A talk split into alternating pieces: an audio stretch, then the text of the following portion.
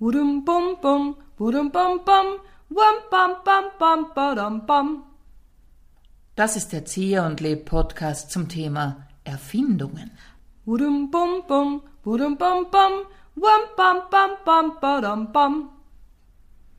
Was ist aus deiner Sicht die beste Erfindung aller Zeiten? Puh, Heute fange ich wieder an. das ist eine eine Brille, würde ich jetzt mal schnell sagen. Eine Brille. Ah, interessant. Ja, stimmt, die erleichtert dir dein Leben. Ja, ich bin sehr abhängig von meiner Brille. Die Brille. Aber dann kommen schon, oh, da kommen schon wahnsinnig viele gleich hinterher. Was, das wäre eine schwierige Entscheidung. Ja, Aber ich bin jetzt quasi von meinem Körper weggegangen und das ist das, was ich wirklich. Und Anästhesie. Ja, das kann man wohl sagen, dass es eine gute Erfindung ist. Halligalli. Mhm. Wenn man die, diese Berichte liest, wie das früher Anästhesie ausgeschaut hat. Es hat mir gereicht, dass mir die Hautärztin unlängst ähm, eine. Ich habe mir eine Bleistiftspitze in den Mittelfinger gerammt und dann hat sie da ohne Anästhesie das aufgestochen und versucht, das rauszunehmen. Und es war jetzt okay, aber. Mm, mm, mm, mm. Also. Wäre eigentlich interessant, ja, wann diese Anästhesie aufgekommen ist. Es ist, glaube ich, erst spätes 19. Ich hätte auch gesagt, Jahrhundert. spätes 19. Also Jahrhundert. Chloroform und sowas, ja. Ich habe mir eben gedacht, es wird immer so gesagt, die beste Erfindung aller Zeiten, das Rad oder so. Ja, ja eigentlich ja. Ja, aber mein Gott, gibt's das Rad nicht, würde man halt zu Fuß gehen. das ist so meine. Ja. Ich habe da einen Praxis, praxisbezogenen Kann Ansatz. sein, dass du nicht so gern Rad fährst. Ich denke ja nicht an das Fahrrad. Ich weiß. Ja. Aber ich Nein. jetzt ein bisschen aufgelegt. Ja, ich meine, natürlich könnte man sagen, wir kämen nirgendwo hin, aber vielleicht, ja. Also es ist schon eine geniale Erfindung, ich will es nicht äh, kleinreden, aber ist es die beste Erfindung aller Zeiten? Und muss es überhaupt die beste Erfindung geben? Weil es gibt so viele tolle Erfindungen. Was ist denn eine, die du sehr schätzt? Etwas, das ich sehr schätze, zum Beispiel Schokolade. Okay. Ja, Schokolade, es war super, dass man draufgekommen ist, wenn man diese bittere Frucht, das ist ja eine bittere Frucht, ist eigentlich auch so schier. ja, wenn man die eben röstet und wenn man dann Zucker zugibt, dass es dann ganz großartig ist. Also es ist zum Beispiel super. Ich bin dann schon wieder relativ schnell bei der Waschmaschine.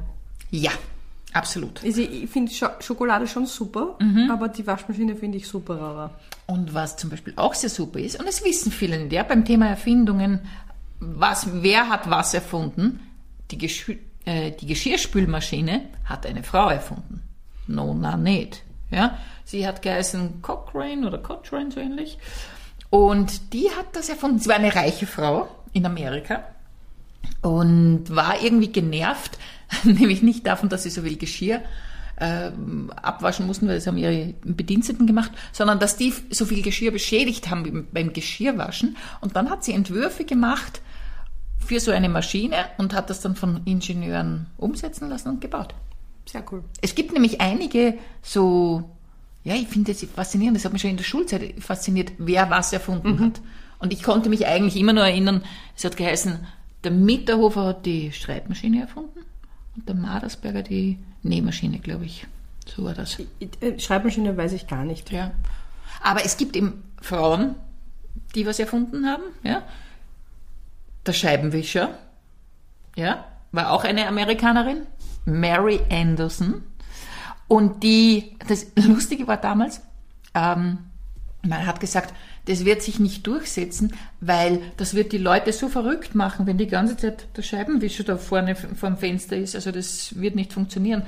Und ich weiß gar nicht, ob sie dann ein Patent überhaupt anmelden konnte oder ob das wer anderer gemacht hat und sie durch die Finger geschaut hat. Mhm. Der Klassiker halt.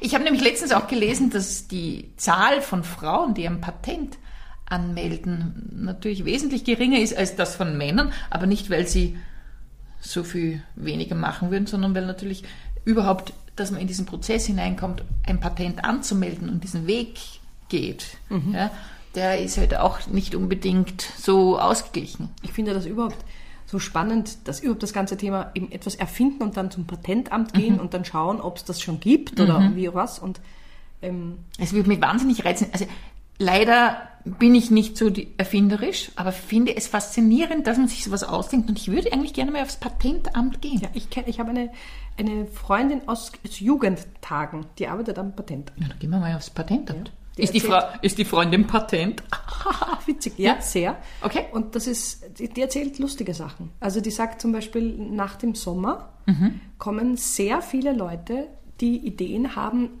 wie man Salzwasser zu Süßwasser, also quasi entsalzen. Ehrlich? Ja. Und sie sagt, ich glaube, die Leute sitzen am Strand, dann ist in ein Fahrt und dann denken sie darüber nach, wie man eigentlich das Salz aus dem Wasser rauskriegt. Spannend. Ja, es, ich weiß, dass es solche ganz viel Forschung in diesem Bereich mhm. gibt, aber dass es eine saisonale äh, Geschichte ist, dass man was erfindet. Ja. Äh, war, äh, Klar, man erfindet nicht im Sommer äh, wollene Unterwäsche. Zum Beispiel. Ja. Aber das ist, äh, das ist schon ein, ein, ein sehr spannendes Thema. Es wirkt ein bisschen fad, aber wenn man sich dann damit beschäftigt, merkt man, da steckt ganz viel drinnen. Und das finde ich so wahnsinnig interessant, nämlich auch die, die Ideen, die Menschen haben mhm. oder eben die Geschichte, warum mhm. möchte ich das erfinden oder warum glaube ich, dass das wichtig ist. Aber dann auch, wie viele Erfindungen vielleicht irgendwo in Schubladen herumliegen und Absolut. nie verwirklicht werden, weil vielleicht zu teuer oder vielleicht gerade das falsche Ding zur falschen Zeit oder was weiß ich. Oder wie bei der Hedy Lamar äh, war es genauso. Sie und der Avantgarde-Komponist George Entel, die haben ja das sogenannte Frequenzsprungverfahren entwickelt. Also eigentlich ein Verfahren zur Steuerung von Torpedos, weil sie die Amerikaner unterstützen wollten im Krieg gegen die Nazis. Und sie haben dann etwas verwendet, was der George Entel bei seinen Musikstücken verwendet hat, nämlich sie haben Lochkarten verwendet, um die 16 Klaviere zu synchronisieren. Das hat er gemacht. Und sie sind dann auf die Idee gekommen, ein Frequenzsprungverfahren zu entwickeln auf 88 Frequenzen so viele wie die Tastatur eines Klaviers, und haben tatsächlich ein Patent angemeldet 1942. Aber, und das ist das Interessante, sie sind dann zum US-Militär, haben es denen vorgestellt und die haben gesagt, pff, eine Schauspielerin und ein Komponist, das kann nix. Und das ist dann tatsächlich in der Schublade lange gelegen und erst in der Kuba-Krise in den 60er Jahren, da ist man darauf gekommen, dass man gesagt hat, man sucht irgendwas, wie man miteinander kommunizieren kann, störungsfrei, ohne dass der Feind äh, das da interferieren kann, hat man das zum ersten Mal angewendet. Aber auch dann ist es irgendwie wieder untergegangen. Und wie dann die ganze Mobilfunktelefonie begonnen hat, Ende der 80er, Anfang der 90er Jahre, ist man zufällig auf dieses Patent wieder gestoßen, hat dann festgestellt, aha, Hedwig Maria Kiesler, also die Hedy Lamar und der George Entel. Und dann hat man das weiterentwickelt zu Bluetooth und WLAN. Aber eigentlich, ja, es hätte auch komplett untergehen können. Und da würde sich heute kaum wer an diese Erfindung von der Hedy Lamar erinnern. Mhm. Jetzt bin ich baff, weil ich weil ich so viel wissen. Weißt, aber das ja. ist so schön. Ja, ich habe dieses Wissen jetzt äh, kurz einbringen müssen. Ich habe ja das recherchiert für mein Stück über Marie Curie, Lise Meitner und Hedy Lamar mit Porträttheater und deswegen habe ich das jetzt, äh, ist mir das mit eingefallen. Aber ich, ich bewundere Leute, die so einen Erfindungsgeist mhm. haben und irgendwie Maschinen machen oder irgendwelche kleinen Geräte und dann irgendwie so, dann hat man so einen praktischen Schnickschnack mhm. zu Hause. Ja, also ich finde es spannend, Leuten dabei zuzusehen. Ich selber bin ganz schlecht mit bei Sachen erfinden. Also ja. ich bin sehr unkreativ, was das betrifft. Als äh, Kind oder Jugendliche habe ich ganz oft äh, Gangs erfunden. Also wir haben Namen erfunden. Namen erfinden ist super, Wörter erfinden bin ich super. Entschuldige, Gangs? Gangs. Wir haben es immer Gangs genannt. Wir waren eine Gang. Das war damals okay. Okay. eine Gang. Mhm. Mhm. Jetzt schaust du mich an, wie wenn ich aus dem 5. Jahrhundert wäre, aber wir haben heute in der Gruppe, wir haben es Gangs genannt. Okay, aber dann was für Gangs waren das dann? Die Ehrlich gesagt weiß ich es nicht mehr. Ich glaube, okay. sie haben meistens nicht lang gehalten, so Gruppen. Das war das Einzige, was ich erfunden habe.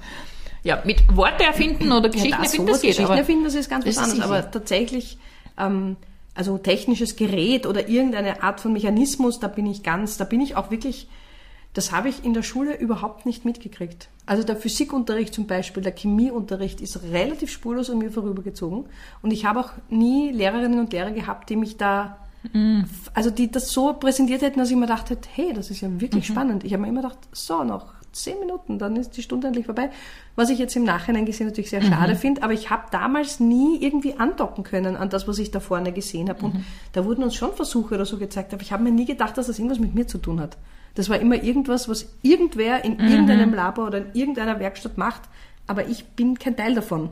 Es klingt jetzt vielleicht blöd, aber ich habe als Schülerin mich nicht angesprochen gefühlt durch das. Ähm, was da mir vorgetragen wurde. Und ich habe auch. Schade, ja? Total schade. Sechs Jahre Physik. Wenn mhm. du dir überlegst, du sitzt sechs Jahre lang, zweimal in der Woche, zwei Stunden mhm. lang und hättest eigentlich die Chance, dir ein wirklich cooles Grundwissen über das Thema Physik zu mhm. und es ist nichts hängen geblieben. Chemie habe ich geliebt, ja, Physik genau. leider auch nicht, aber es hängt eben schon davon ab, wie kriegst du es vermittelt. Ja. Und eigentlich, ich habe mir nichts sehnlicher gewünscht als einen Chemiebaukasten oder Physikbaukasten. Leider nie gehabt. Äh, könnte ich mir jetzt noch zulegen? Ist ja die Frage, ob ich das jetzt noch will in meiner eigenen Wohnung. Naja, es gibt schon ganz gute, so Kristallzüchten und sowas. ja, das weiß ich jetzt nicht. Das ist immer zu wenig aufregend. Ach, das das ist halt dann schon irgendwie was. Raketenantrieb oder irgend sowas oder irgendwas. Ich hätte bitte gerne etwas, das explodiert. Mhm, Also, na, bitte, es ist für eine Freundin. Mhm. Also, nein, entschuldigen Sie, nein, das kann man jetzt alles nur falsch verstehen. Meine Freundin ist interessiert an Explosionen, aber halt nur privat. Also kein nichts Politisches. Also Mhm. Aha. sie möchte gerne daheim etwas explodieren lassen. Mhm. Also nur was Kleines, so wie ein Tisch. Eine Tischexplosion. Haben Sie vielleicht eine Tischexplosion? Wir schauen Sie in der Geburtstagsabteilung. Das wäre das Einzige, was es gäbe, ja.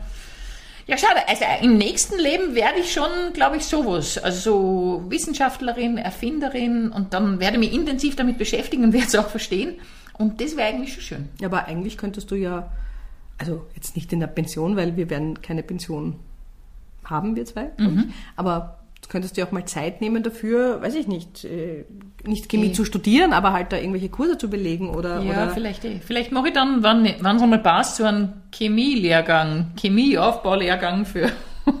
also ich, wieso, Ja, eh. why not? Ja, das stimmt eh. Es gibt so spannende Sachen, die man studieren kann. Allein schon in, am, am Anfang des, kennst du das auch im September, wenn das Heft von der Volkshochschule bei Mhm. mir hineinflattert, denke ich mir jedes Jahr, "Ah, ich könnte Das stimmt. ich könnte das machen, ich könnte das machen. Das wäre einmal in der Woche oder sind sechs Termine. Da könnte ich einmal Salsa tanzen, also sowas vielleicht jetzt gar nichts mit Wissenschaft könnte zu tun. Salsa erfinden. Ich könnte Salsa erfinden oder ich könnte irgendwas. Und ich denke dann, wie cool das wäre, mach's nie Mhm. und finde es immer so schade. Ich war eine Zeit lang, äh, habe ich mir diese Vorlesungen angehört, die teilweise in der Volkshochschule waren, in Kooperation mit Unis. Mhm. Das war jedes Mal spannend und toll. Aber irgendwann nimmt man sich halt nicht mehr die Zeit dafür. Was schade ist. Aber das ist jetzt der Aufruf. Bitte, macht euch daran.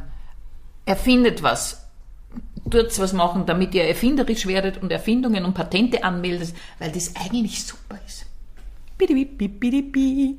Das war der Erzieher und Leb Podcast zum Thema Erfindungen. Bidi, bidi, bidi, bidi.